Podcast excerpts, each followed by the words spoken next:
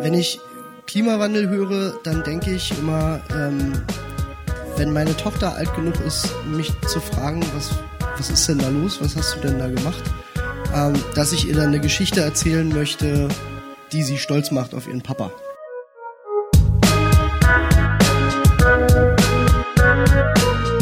Ich würde eine kürzere Antwort geben und zwar kommt mir in den Sinn alltäglich und Dringlichkeit.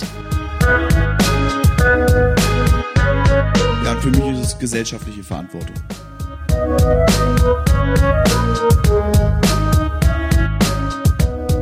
Auch immer man dazu steht, der Klimawandel, der ist aller Wahrscheinlichkeit nach eine der größten Aufgaben und Herausforderungen unserer Zeit.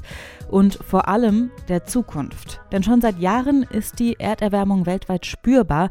Der Meeresspiegel steigt in den Ozeanen an. Wir werden immer häufiger Zeugen von extremen Wetterereignissen und auf den Bergen schmelzen die Gletscher. Dass diese Entwicklungen mehr als bedenklich sind, das hat äh, zumindest teilweise auch die Politik begriffen. Und so steht der Schutz des Klimas heute nicht mehr nur als ferne Zukunftsvision auf der politischen Agenda, sondern auch in unserem Alltag verändert sich schon einiges. Die Dieselfahrverbote in deutschen Großstädten zum Beispiel, der in Deutschland viel diskutierte Kohleausstieg oder auch die Subventionierung von Elektroautos. Das alles sind Maßnahmen, die betreffen zum einen natürlich die Menschen im Land, die haben aber auch Folgen für Politik und Wirtschaft. Und alle drei Akteure, also Gesellschaft, Politik und Wirtschaft, müssen irgendwie mit dem Klimawandel zurechtkommen. Nur wie machen wir das? Was kann man als Bürger oder Bürgerin zum Schutz des Klimas tun? Wie können wir uns engagieren? Und vor allem, was sind die großen Lösungen? Welche gibt es bereits und wann und wie sollten sie umgesetzt werden? Diese Fragen hat mein Kollege Carsten Lemm mit verschiedenen Gästen diskutiert und zwar beim PIC-Salon in Berlin. Fabian Reetz, äh, ich leite den Themenbereich digitale Energiewende bei der Stiftung Neue Verantwortung. Mona Freund, äh, ich bin Aktivistin bei Fossil Free Berlin. Danny Freimark, ich bin umweltpolitischer Sprecher der CDU-Fraktion im Abgeordnetenhaus von Berlin. Sabine Fuß, ich leite eine Arbeitsgruppe am Mercator Research Institute on Global Commons and Climate Change. Da haben wir schon die verschiedenen Gäste gehört, mit denen Carsten Lemm in Berlin gesprochen hat, zum PIC-Salon zum Thema Klimakrise. Und mein Name ist Isi Wob und ich darf euch hier durch diese Podiumsdiskussion führen und zwar hier bei PIK Thema. Schön, dass ihr dabei seid. PIK Thema. Ein Pick, verschiedene Perspektiven. Jetzt habt ihr ganz zu Beginn schon gehört, wie die Gäste beim Picksalon so zum Klimawandel stehen, also was ihnen in den Sinn kommt, wenn sie eben an den Klimawandel denken. Vielleicht verrate ich euch deshalb an dieser Stelle einfach auch, was meine Haltung zum Klimawandel bzw. dem Thema der Podiumsdiskussion der Klimakrise ist. Vielleicht geht es euch ja sogar ganz ähnlich wie mir. Ich würde zum Beispiel von mir sagen, dass sich schon ein relativ ausgeprägtes Bewusstsein habe, was den Klimawandel anbelangt. Ich esse wenig Fleisch, ich achte in der Regel darauf, mein Obst und mein Gemüse aus der Region zu kaufen oder zumindest aus Deutschland, nicht in Plastik eingepackt und natürlich städte ich jetzt auch nicht ständig zwischen Frankfurt und Berlin hin und her, da nehme ich dann lieber die Bahn. Aber ich muss eben auch zugeben, ich achte nur in der Regel darauf, woher mein Obst und mein Gemüse kommt. Längst nicht immer. Und da fängt das Problem dann auch schon an. Denn es gibt bei mir definitiv Tage oder sogar Wochen, in denen ich überhaupt nicht konsequent bin, in denen es mir auch ehrlich gesagt total egal ist und ich mir, obwohl ich weiß, wie blöd das eigentlich ist, kurz mal eine Mango oder Himbeeren beim Discounter um die Ecke kaufe oder eben sogar ins Auto steige und damit dann den ziemlich kurzen Weg zur Arbeit fahre. Und trotzdem, unterm Strich ist für mich der Klimaschutz etwas sehr Wichtiges. Aber es kann manchmal ganz schön anstrengend sein und vor allem kompliziert. Mona Freund vom Institut für Energie- und Klimapolitik, die kennt meine Gefühlslage eigentlich ganz gut. Es ist als Konsument unglaublich schwierig, durch die Bandbreite der Produkte hindurch über alle Sparten hinweg zu wissen, was ist denn jetzt die nachhaltigere Lösung. Und da ist auch wieder ein Problem. Nachhaltigkeit, wie definiere ich das? Ist Nachhaltigkeit auch die klimafreundlichste Lösung? Und da muss ich wieder ganz klar sagen, muss man, da kann man alleine nicht durchblicken. Da würde man seine gesamte Lebenszeit damit verbringen, nachzuforschen, welches Produkt jetzt besser ist als das andere. Und deswegen brauchen wir ganz unbedingt äh, mehr Rahmenbedingungen. Ich kann mir vorstellen, so wie Mona das da jetzt gerade beschrieben hat, geht es nicht nur mir, sondern euch vielleicht auch, ganz vielen Leuten. Wir glauben zum Beispiel beim Einkaufen eigentlich eine gewisse Sensibilität für nachhaltige Lebensmittel entwickelt zu haben. Aber erstens, Nachhaltigkeit ist nicht gleich klimaneutral und regional nicht automatisch bio und so weiter und so weiter. Und sich über jedes Produkt wirklich gewissenhaft zu informieren, ist zweitens fast unmöglich. Jetzt gibt es aber auch Leute, für die Nachhaltigkeit gar keine so große Rolle spielt, denen vielleicht einfach andere, lebensnähere Dinge wichtiger sind als jetzt nachhaltig angepflanzte Sojabohnen oder sowas.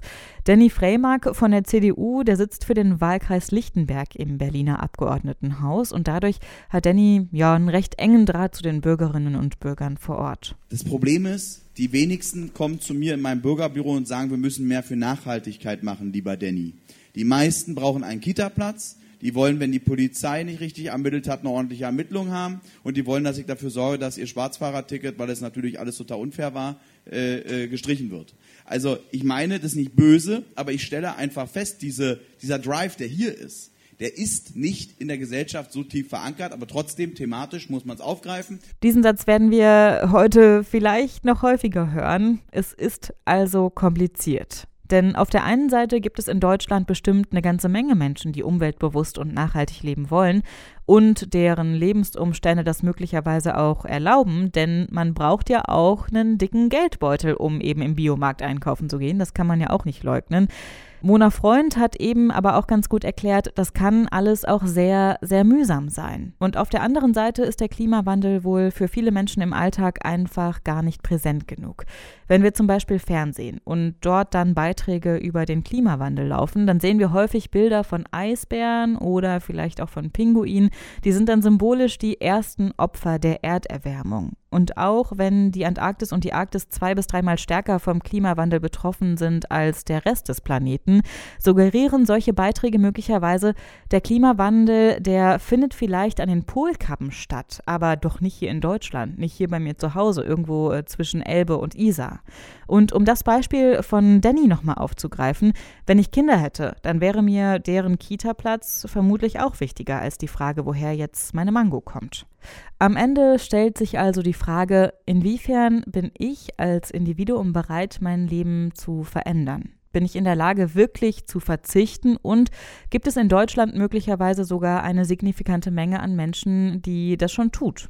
Fabian Preetz von der Stiftung Neue Verantwortung sagt, ja, das gibt's. Es gab äh, kürzlich eine Umfrage, jetzt schon zum zweiten Mal, das soziale Nachhaltigkeitsbarometer, äh, mit über 7000 Leuten, die befragt wurden zur Energiewende und wie sie die empfinden und ganz klar wurde jetzt schon zum zweiten Mal in Folge, den Leuten ist bekannt, dass das wahnsinnig wichtig ist, über alle Parteigesinnungen auch hinweg.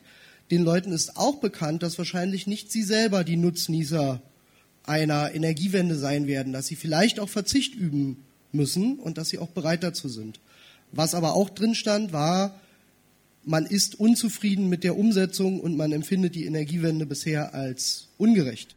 Aber selbst wenn die Bereitschaft da ist, Verzicht zu üben, in bestimmten Regionen Deutschlands ist es deutlich schwieriger, nachhaltig zu leben als in anderen. Gerade für Menschen in städtischen Randbezirken oder vielleicht sogar auf dem Land ist effektiver Klimaschutz beispielsweise mit dem Arbeitsalltag oft nur sehr schwer zu vereinbaren, zumindest wenn wir über das Thema Mobilität sprechen. Danny Fremer kennt das Problem, denn er wohnt in Berlin-Hohenschönhausen, also außerhalb des Berliner S- und U-Bahn-Rings. Da gibt es eine kleine Zone, da gibt es mal Carsharing, äh, zwei Autos, ja, hat man Glück, kann man sich anstellen. Ähm, und dann gibt es kein Bike-Sharing wirklich. ÖPNV ist auch gerade mal so. Hm, hm, hm. Das heißt, alle Möglichkeiten, die man in der Hand hätte, um aktiv vor Ort kluge Stadtpolitik zu machen, werden liegen gelassen oder werden laufen gelassen über einen sehr langen Zeitraum. Berlkönig, alles in der Innenstadt.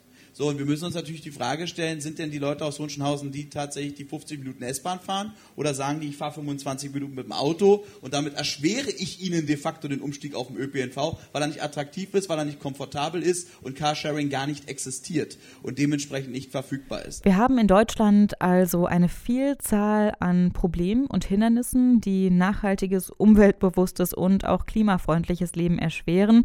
Da gibt es beispielsweise einen teilweise ziemlich undurchsichtigen Lebensmittelmarkt. Dann ist in vielen Regionen die Infrastruktur, also die Anbindung an den öffentlichen Nahverkehr einfach nicht gut ausgebaut. Hinzu kommen dann auch noch träge Politik oder vielleicht einfach die ganz normalen Hürden, die das Leben einem so stellt. Vielleicht auch manchmal einfach ein bisschen Faulheit. Doch wer ist denn jetzt verantwortlich für den Klimaschutz? Liegt es allein bei der Lebensmittelindustrie? Müssen die mich vielleicht einfach ein bisschen konsequenter aufklären? Oder kann ich den schwarzen Peter der Politik zuschieben, weil die in Berlin und Brüssel eben einfach keine strengeren Regeln festlegen?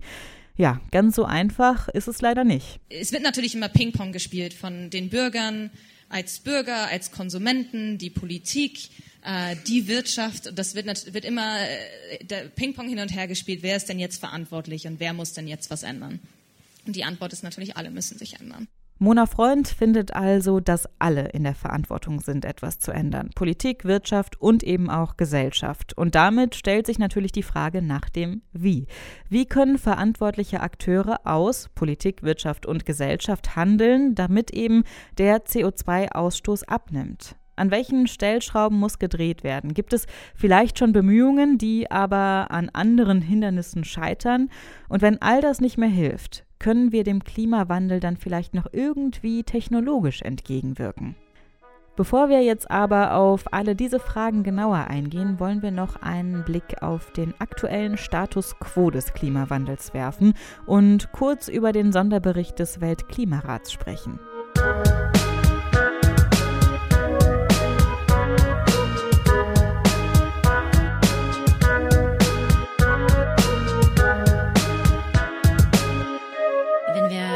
Jetzt auf den Sonderbericht äh, des Weltklimarats äh, zu sprechen kommen, der letztes Jahr rausgekommen ist.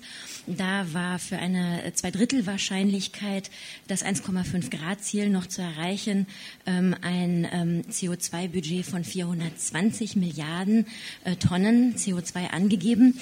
Das heißt, das ist das CO2, was wir noch in die Atmosphäre entlassen können, bevor wir dann sozusagen das Risiko sehr immens erhöhen, dass wir das 1,5 Grad Ziel nicht mehr erreichen. Gleichzeitig haben wir letztes Jahr 42 Milliarden Tonnen ausgestoßen. Das heißt, da muss man eigentlich kein Raketenwissenschaftler zu sein, um zu sehen, dass wir bei diesen Raten nur noch sehr, sehr wenig Zeit haben. Was wir in den nächsten zehn Jahren auf den Weg bringen, wird entscheiden, ob wir es überhaupt noch schaffen. Das sagt jetzt Sabine Fuß vom Mercator Research Institute on Global Commons and Climate Change, die selbst mitgewirkt hat am Sonderbericht des Weltklimarats. Jetzt ist vielleicht manchen von euch aufgefallen, dass Sabine Fuß vom 1,5 Grad Ziel gesprochen hat. Damit meint sie, dass die globale Erwärmung nicht über 1,5 Grad des vorindustriellen Wertes steigen darf. Wer sich jetzt schon länger mit dem Klimaschutz auseinandersetzt, der weiß vermutlich auch, dass früher einmal vom 2-Grad-Ziel gesprochen wurde. Warum ist jetzt also vom 1,5 Grad Ziel die Rede? Macht dieses halbe Grad denn so viel aus? Als der äh, Weltklimarat eingeladen wurde, diesen Sonderbericht anzufertigen für das 1,5 Grad Ziel, da war das einer der, einer der Kernpunkte. Macht denn dieses halbe Grad überhaupt etwas aus? Was ist denn eigentlich mit den Klimafolgen? Lohnt sich das jetzt, diesen, diese großen Bemühungen zu machen, um, um das zu erreichen? Und damals war das wirklich noch nicht klar. Die Literatur war relativ fragmentiert und jung. Und ähm, aber die ist sehr angewachsen in den letzten Jahren und der Bericht konnte deutlich zeigen, wir sehen bereits Klimafolgen, die menschengemacht sind, von menschengemachtem Klimawandel ähm, herrühren. Und ähm, ein halbes Grad mehr wird definitiv noch weitere Klimafolgen nach sich ziehen. Ähm, zum einen als Beispiel äh, zum Beispiel die, ähm, die Warmwasserkorallen, die bei zwei Grad einfach weg sind und dann auch nicht mehr wiederkommen. Ähm, der Meeresspiegel wird weiter ansteigen, 10 Zentimeter mehr und das ist für Inselstaaten und tiefliegende Küstenregionen wirklich ähm, ein Problem. Mhm. Ähm, aber auch ähm, andere inländische ähm, äh, Bevölkerungen, Bevölkerungen, die vor allen Dingen in Städten leben, werden natürlich von diesen Extremwetterlagen, die zunehmen bei einem halben Grad mehr und die jetzt auch schon zugenommen haben mit dem einen Grad Erwärmung, das wir seit vorindustrieller Zeit haben, ähm, sehr stark ausgesetzt sein. In Städten werden sich diese Effekte nochmal verstärken ähm, durch den Hitzeinseleffekt und so weiter. Mhm. Und ähm, da sind es dann vor allen Dingen die Ärmeren, die sich zum Beispiel keine Klimaanlage leisten können, in Entwicklungsländern, äh, vor allen Dingen zum Beispiel Frauen, die, die oft gar nicht den Zugang haben zur Finanzierung, um sich da anzupassen oder auch gar kein eigenes Einkommen. Äh, kranke Menschen, ältere Menschen, die werden besonders stark betroffen sein davon. Was Sabine Fuß an der Stelle nochmal deutlich macht, der Klimawandel, der ist natürlich auch ein hochsozialer Prozess.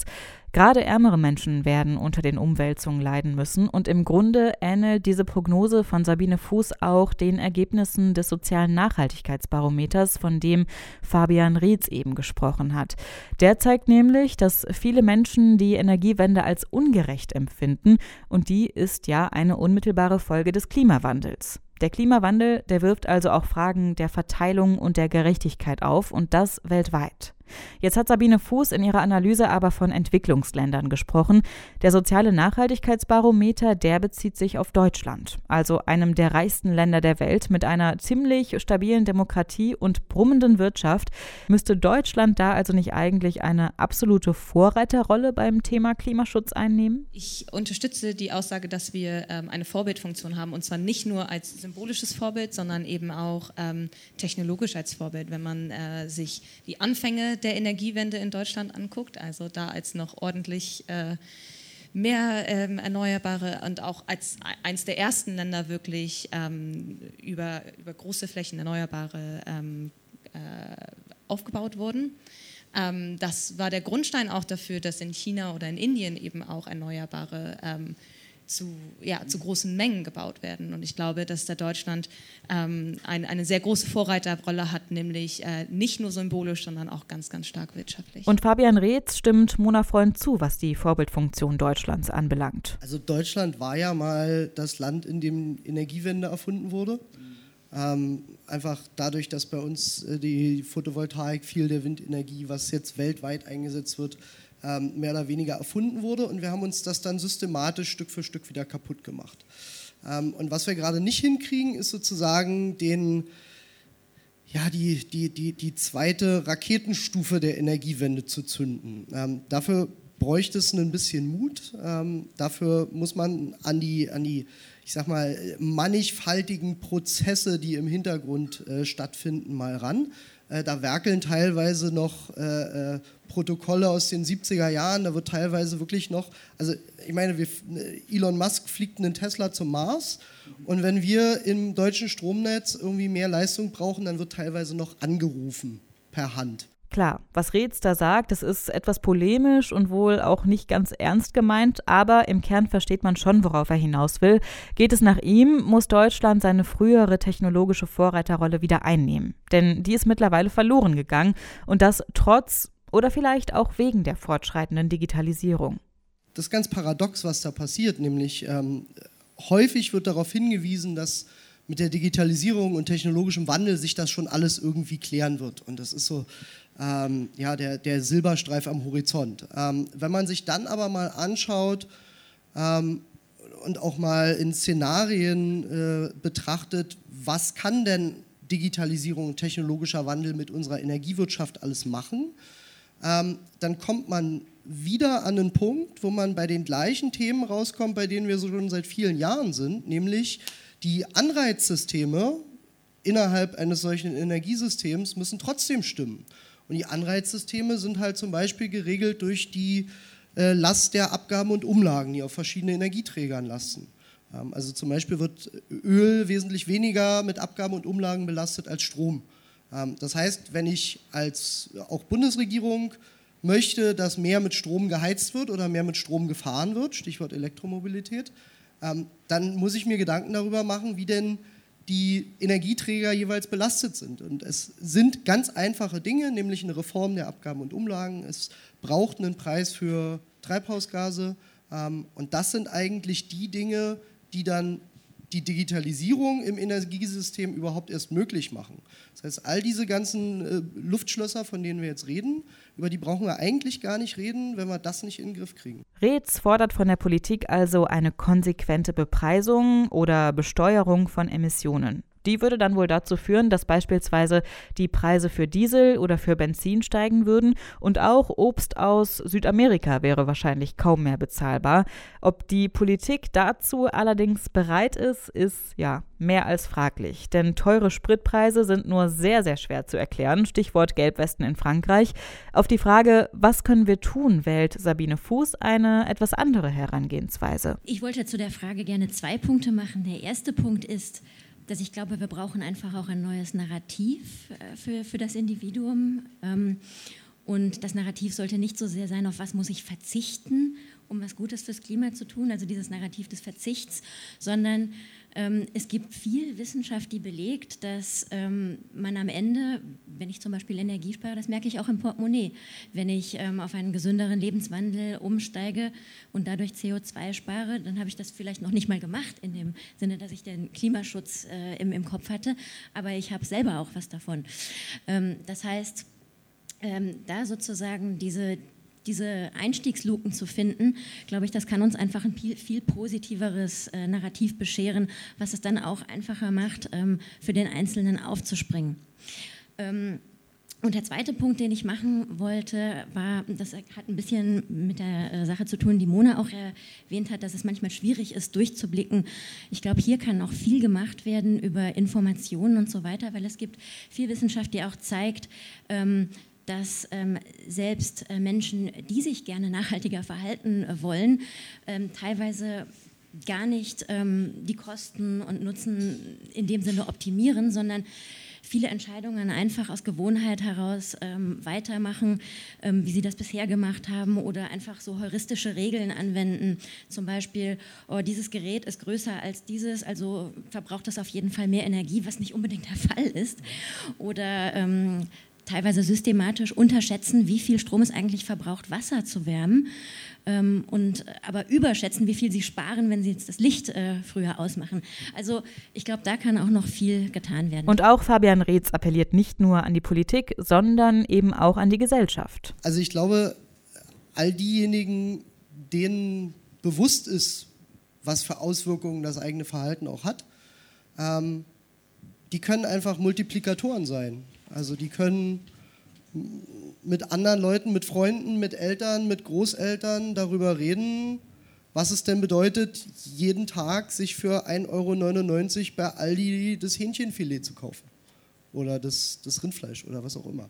Ähm, oder äh, können mit Leuten darüber reden, was es denn bedeutet, wenn jeder in Berlin ein eigenes Auto fährt.